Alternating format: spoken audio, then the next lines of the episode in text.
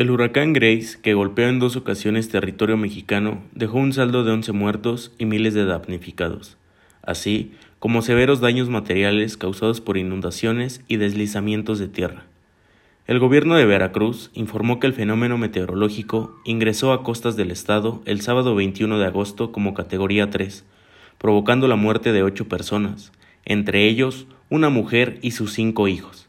Asimismo, las autoridades de Puebla comunicaron que el ciclón causó tres decesos. El presidente de México, Andrés Manuel López Obrador, visitó el martes 24 de agosto las zonas afectadas por Grace en el estado de Veracruz. López Obrador subrayó que tanto el gobierno de Veracruz como la Secretaría de la Defensa y la Marina están llevando víveres a los damnificados por el huracán tras su salida por el Océano Pacífico. Informó para Agencia UC Pablo Godoy.